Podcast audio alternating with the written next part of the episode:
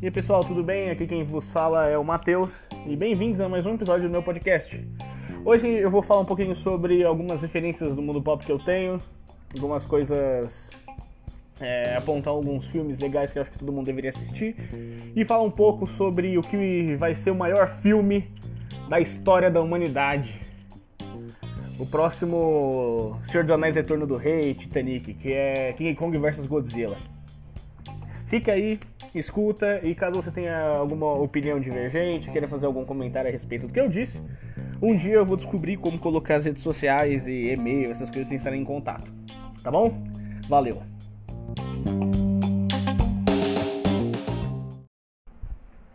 Bom, King Kong vs Godzilla, né? Agora é a nova febre da internet. Pessoal viu aquela obra de arte de trailer, né? O Godzilla tomando um supapo do King Kong.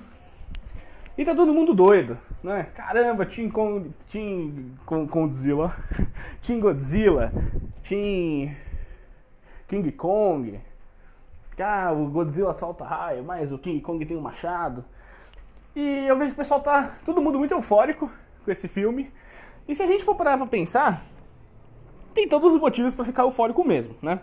Afinal, num tempo atrás aí quando lançou aqueles filmes do Pacific Rim, né, robôs gigantes contra criaturas gigantes, pelo menos as pessoas que assistiram gostaram. Eu assisti e gostei muito. Todo dia que passa eu assisto.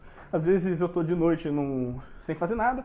Eu assisto de novo Pacific Rim porque uma coisa que todo mundo gosta é gigante batendo em gigante. Né? Criaturas destruindo a cidade, destruindo a cidade para salvar a cidade. Beleza. Só que se a gente for parar pra pensar, é, tem algumas mudanças aí no King Kong e no Godzilla. É, eu achei que o Godzilla no filme, no trailer que apareceu, ele tá um pouco menor. Que o King Kong, com certeza, tá muito maior. Se eu não me engano, o King Kong ele tem coisa de uns 40 metros, enquanto o Godzilla tem 120, alguma coisa assim. Só que, como foi construído no filme da Ilha da Caveira, o King Kong era um baby ali, né? Ele era um adolescente, ele não tava full power ainda. Tanto que você vê no trailer do King Kong contra Godzilla que ele já tá velho, tá barbudo, tá com uma cicatriz no, no, nas mãos da, das lutas que ele teve na, na ilha. E com esse passar do tempo, né? Acho que é 40 anos, vamos 40, 70 anos. O King Kong ficou grande pra caramba, a ponto de conseguir bater de frente com o Godzilla. Só que se a gente for parar pra pensar, o Godzilla, além de dele ser muito maior, mas no filme ele tá no, tamanho ali, ele é um pouco apelão. Porque, ó, tacaram bomba nuclear, ele saiu vivo. Outro kaiju gigantesco deu porrada nas costas dele, quase abriu as costas dele, ele continua vivo. Ele tomou tiro, tomou míssil, tomou tudo que é porrada e tá intacto. Já o King Kong, meio que ele desmaia com tranquilizante, certo? Pelo que eu entendi no filme, o Godzilla tá descontrolado, tá atacando tudo e as pessoas vão atrás do King Kong para botar ele para dar um jeito no Godzilla. Só que é uma ideia meio idiota se a gente for parar pra pensar, porque assim. Ah, eu vou colocar um animal que eu consigo derrubar com tranquilizante para enfrentar um dinossauro que não morre nem com bomba atômica. Sabe? Sei lá. Para mim é assim, é. Eu acho que essa forma dele que eles encontraram, né, de ir capturar o King Kong e trazer ele para lutar contra o Godzilla como se fosse numa uma luta de boxe esperada, é mais uma referência aos filmes antigos do King Kong vs Godzilla, né, que o governo faz isso,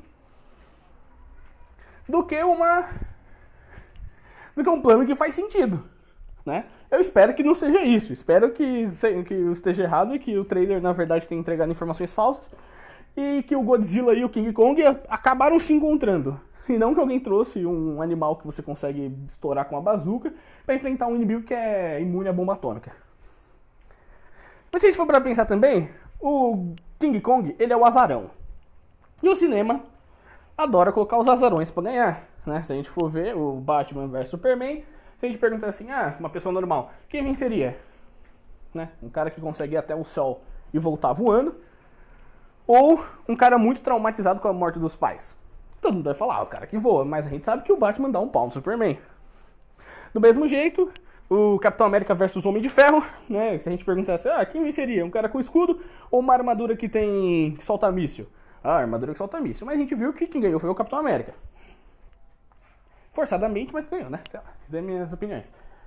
Então a gente já sabe que o Godzilla vai tomar a porrada do King Kong. Mas ninguém vai ganhar ou vai perder. Vai todo mundo perder. Na verdade, vai todo mundo ganhar, porque eu acredito, e eu acho que essa é a aposta de todo mundo, de que no meio da bangadeira dos dois vai aparecer mais um caju gigantesco e vai fazer os dois se juntarem para enfrentar ele. Não tem como ser mais o Ghidorah, porque o Ghidorah foi derrotado no Rei dos Monstros. E não sei se vai ser o Mothra. Né? Tem um Mothra também, que é muito poderoso, que é o inimigo do Godzilla, e que ia ser legal ver o Godzilla e o King Kong se, é, se juntando para enfrentar um inimigo voador poderoso.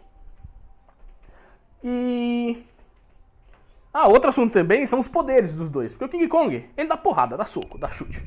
Morde cabeça, dá, dá, dá machadada na cabeça. Já o King Kong, o Godzilla, desculpa, ele solta raio pela boca, né? Ele é imune a tiro. E etc. Só que o King Kong ele tem uma vantagem chamada polegar. É... Por quê?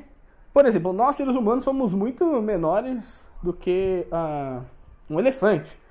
Também somos mais fracos e mais, e mais lentos do que um leão. Mas mesmo assim, quem domina a Terra somos nós. Por quê? Porque mesmo nós, nós sendo mais fracos e mais lentos e etc., nós somos mais inteligentes. E possuímos polegares, que fornecem, que fazem com que a gente consiga interagir com o mundo ao nosso redor de uma maneira muito mais eficiente. Então, o Godzilla, ele taca raio. Jamais o King Kong ele pensa, olha só. No filme lá da Ilha da Caveira, ele chegou até a usar uma corrente, um, um motor de barco, lá, uma hélice de barco na corrente, para bater no lagartão. Num outro lagartão. Mostrando que a inteligência do King Kong vai ser algo que o, o roteiro vai usar para poder fazer o ele bater de frente com o Godzilla. Eu tenho muitas esperanças nesse filme. Como eu disse, vai ser o maior filme da história da humanidade. Só pelo trailer me arrepia todo, eu gosto de ver o trailer. A cada 20 minutos eu vendo o trailer de novo. Só temos uma coisa que, meu Deus do céu, cara, como me estressa. É, é o drama humano, certo? Você tá vendo uma pancadaria entre o King Kong e o Godzilla. Eu não quero ver a, a Millie Bobby Brown andando de carro e conversando com as pessoas, certo? Eu não quero ver a criancinha com o ursinho na mão é, abraçando o King Kong. Eu quero ver o Godzilla abraçando, abraçando o King Kong. Abraçando na porrada. Quero ver o King Kong voando em cima do Godzilla e, e dando chute, dando soco. Eu não quero ver a Molly Bibi, Millie Bobby Brown do Stranger Things correndo atrás do pai. Oh, que chatice, cara. Eu não quero ver é, o ser humano. Ai, minha família está no meio da, da do, dos prédios que vão cair, tem que salvá-los. Aí o filme me gasta meia hora mostrando o ser humano. Eu não quero ver ser humano. Eu quero ver o King Kong e o Godzilla merendando na porrada. É isso que eu quero ver.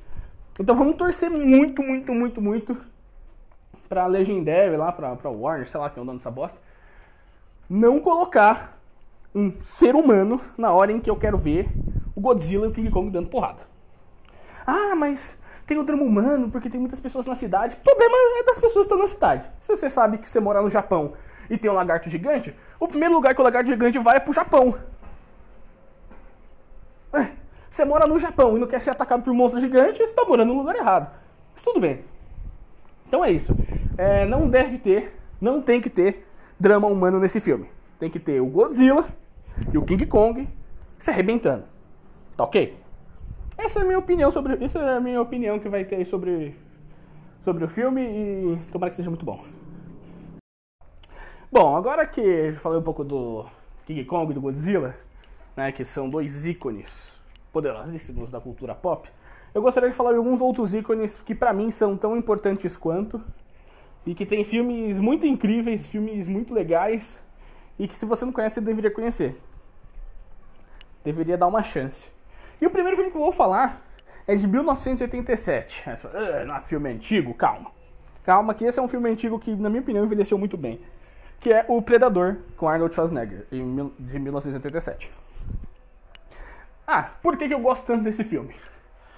É, eu tenho uma habilidade muito útil, né, para assistir filme, que é conseguir me colocar no contexto que o filme quer que você esteja para ele funcionar.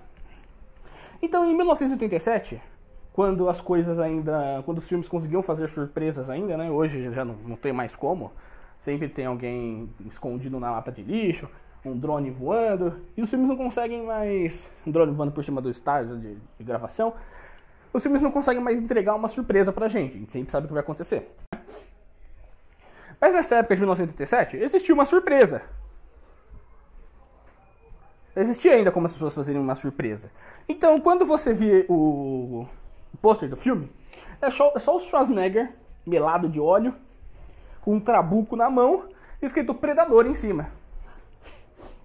Aí você pensa, opa, mais um filme de brucutu gigantesco, queimando os inimigos na bala no meio de uma floresta. Porque se é predador e tem o Schwarzenegger, o Schwarzenegger é o predador.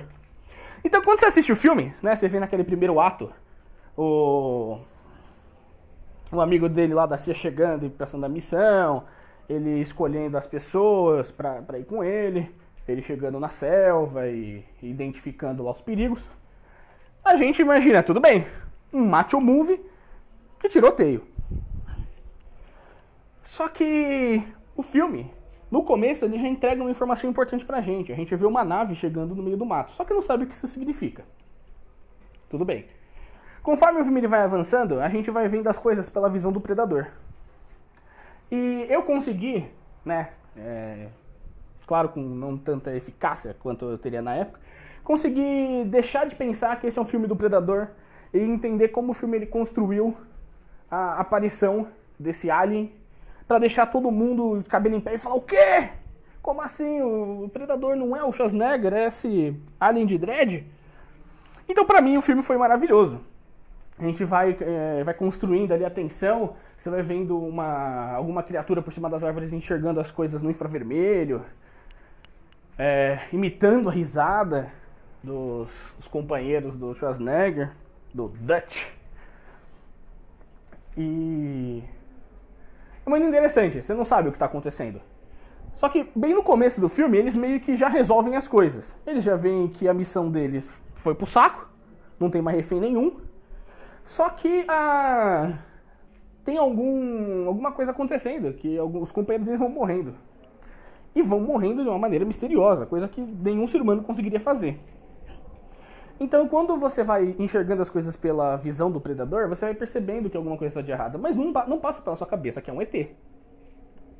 Então, quando ele se revela, né, quando a criatura se revela, ele enxerga o vulto meio invisível, e quando ele cai na água e para de funcionar e você vê uma criatura enorme de dread com um, com um raio no, no ombro, com um disco que corta e uma lança. Naquele momento, eu fico imaginando as pessoas em 1987 olhando e falando: O quê? Olha isso! Olha o tamanho dessa criatura, é maior que o Arnold Schwarzenegger ainda. Ali o filme deve ter sido, para quem estava assistindo, uma coisa incrível, sabe? O filme deve ter a partir daquele momento, tomado uma outra direção muito legal.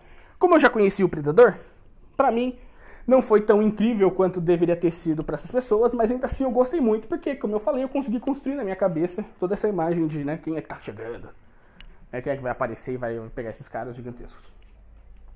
É um filme muito legal. A, a trilha sonora do Silvestre, o mesmo, o mesmo cara que fez a trilha sonora do de Volta pro Futuro, né? Que tem aquele.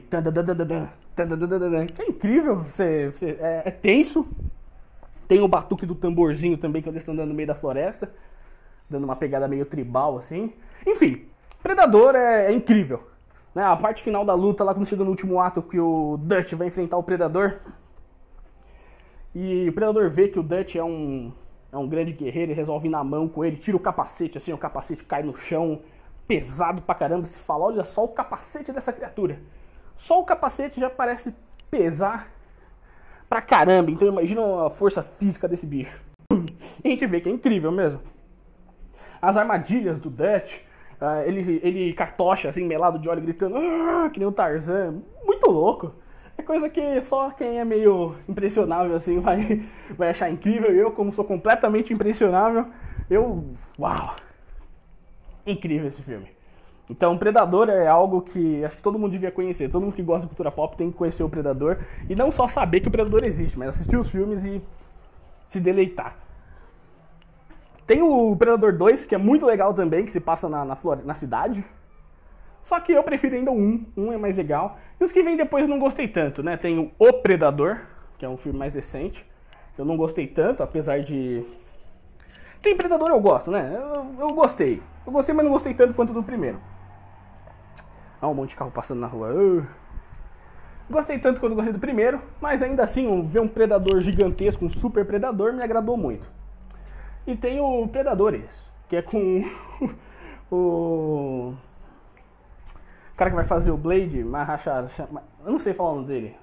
Alguma coisa ali, que ele tá no filme também, ele é um, parece que é um guerrilheiro.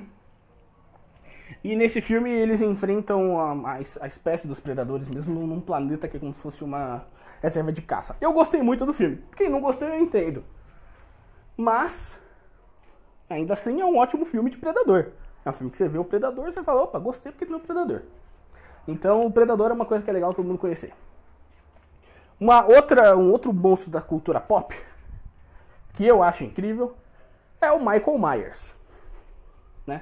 Ele, os filmes do Michael Myers são uma bomba. Né? O primeiro do Michael Myers, primeiro Halloween, do John Carpenter, é muito legal. O 2 também é muito da hora. 3, 4, 5 e 6 é tudo uma porcaria. Certo? Não, nem, nem perde tempo. Assiste o primeiro, assiste o segundo. Legal. Também tem o Halloween 1 e 2 do Rob Zombie. Aí a gente tem um problema, porque o Rob Zombie, ele é um cineasta galhofão. Ele gosta de filme tipo C, e trash, e etc.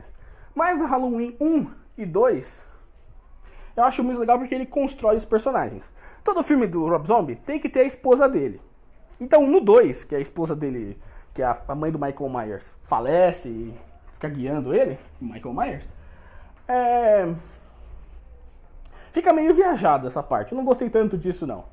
Mas a relação do, do Michael Myers com a Laurie Strode nos filmes do Rob Zombie é, é, é bem legal.